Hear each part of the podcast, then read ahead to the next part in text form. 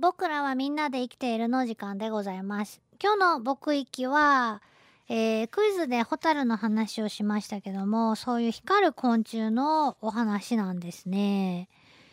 えー、ホタル以外に光る昆虫がいるのかっていうといるんですけど例えばコメツキムシのね仲間で南米に住んでいるホタルコメツキとかは光る昆虫の中では一番明るいんじゃないかって言われてますけどその明かりで本が読めるとかね。足にくっつけとくと夜道を歩けるとか実際にその工事現場で起こった事故の怪我人の手術をその米付きをね、えー、集めて行ったっていう記録が残ってたりっていうぐらい、えー、光るっていうね、えー、虫もいたりとか。で、その他にはどんなやつがいるかっていうと、ニュージーランドとかオーストラリアを旅行し、ね、観光旅行行って、えー、何かツアーに参加した時にご覧になったことがある方がいらっしゃるかもしれませんが、洞窟に住んでいる昆虫で、えー、その洞窟、真っ暗な洞窟を入っていくと天井がまるでプラネタリウムみたいに光っている、星みたいに光っているようなとこがあると。えー、これはあ実は正体は光キノコバエと呼ばれるハエの幼虫でなんだっけなグローワームとか言ったっけな英語でなんかそんな名前だったと思うんですけどもえー、あの数珠みたいな糸をなんかこうなんですかね垂らしてんですよね。天井からいっぱい。で、えー、そこをこう幼虫が這うんですけど、その数珠みたいな糸はこう、なんていうかな、ベタベタしてて、で、その光る幼虫が天井をうろうろしている光に誘われてね、えー、近づいてきた昆虫を、その糸が捉えてね。で、その、なんかブラブラってね、ぶら下がってる糸が動くと、虫が捕まったんだなっつって幼虫がやってきて食べるっていうようなあ肉食の幼虫なんですね。で、えー、この光キノコバエもホタルみたいに幼虫時代あの光るっていう話ですけどもあのー幼虫自体は連続的に光ってるんですって。で、成虫になるとですね、ちょっとなんかハエっていう名前ですけど、どっちかって言ったらガガンボみたいな、あの、ほっそりした成虫になるそうですが、成虫になってもやっぱり断続的に光るということです。で、その光はですね、えっと、同じ明るさのろうそくの光と比べると、わずか8万分の1しか熱を出さないと。ろうそくの明かりはもちろん炎ですから触ると熱いですよね。えー、でもこの昆虫が出す光はろうそくぐらい明るいのに、えー、熱は8万分の1ほどしか出ないということなんですね。すごいこの何て言うか合理的な光冷たい光と書いて霊光と呼ばれます。ホタルが出す光も同じく霊光というふうに呼ばれるんですが、この光は風でも消えないし、水でも消えないし、とても理想的な光だというふうに言われているんですね。で、実は日本にも同じ仲間が発見されていて、八丈島の洞窟で日本平田キノコバエというですね、種類が見つかってるんだそうです。八丈島の洞窟で光ってんだそうです。ね、八丈島行ったことあるけど、こんな話はそこで聞くことができませんでした。残念です。で、えー、こうやって光るホタルとか光キノコバエのお腹に光るあある発光器ですね。えー、これはあ表皮それから発光細胞器官神経そして反射層と呼ばれる層から成り立っているそうです。で、えー、仕組みとしては、光る仕組みとしては、ルシフェルン、ルシフェリンという発光物質と、ルシフェラーゼという発光酵素ですね。えー、それからエネルギーの源になるアデノシン三リン酸 ATP と、えー、ごく微量のマグネシウムイオン、えー、そして、え混ぜ合わせる酸素の働きで、え光ると。ものすごい化学反応がお腹の中で起こってるんですよね。えで、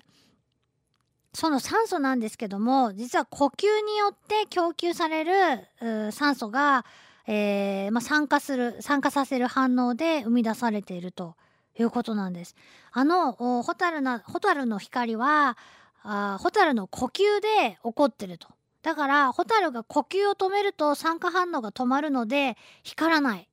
呼吸すると光る。えー、酸化して。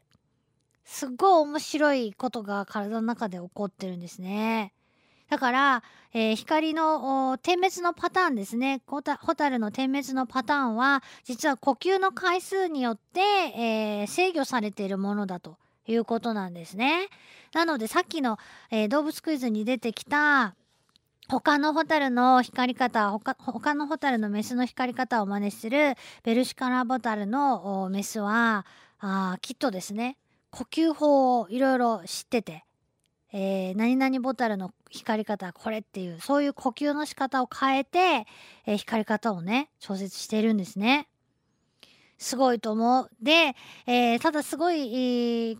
器用なことをやるなっていうだけじゃなくて、えー、私たちが生み出す呼吸によってね生まれてくるものの中でその活性酸素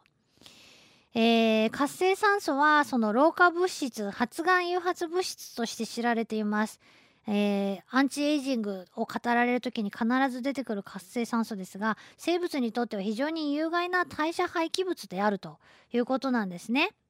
でホタルとか光キノコバエはこの有害な活性酸素を、えー、この、ね、発酵することによってリサイクル処理しているんだそうです。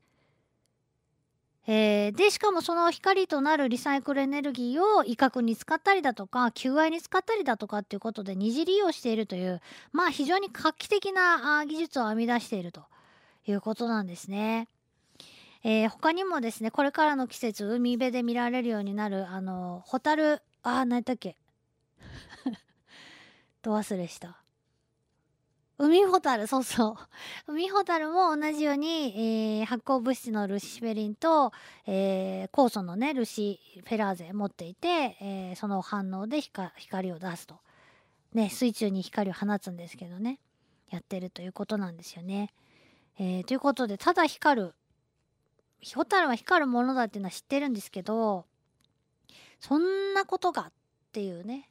しかもさ呼吸でっていうことはちょっと今回私初めて知ったんですけども驚きましたんです。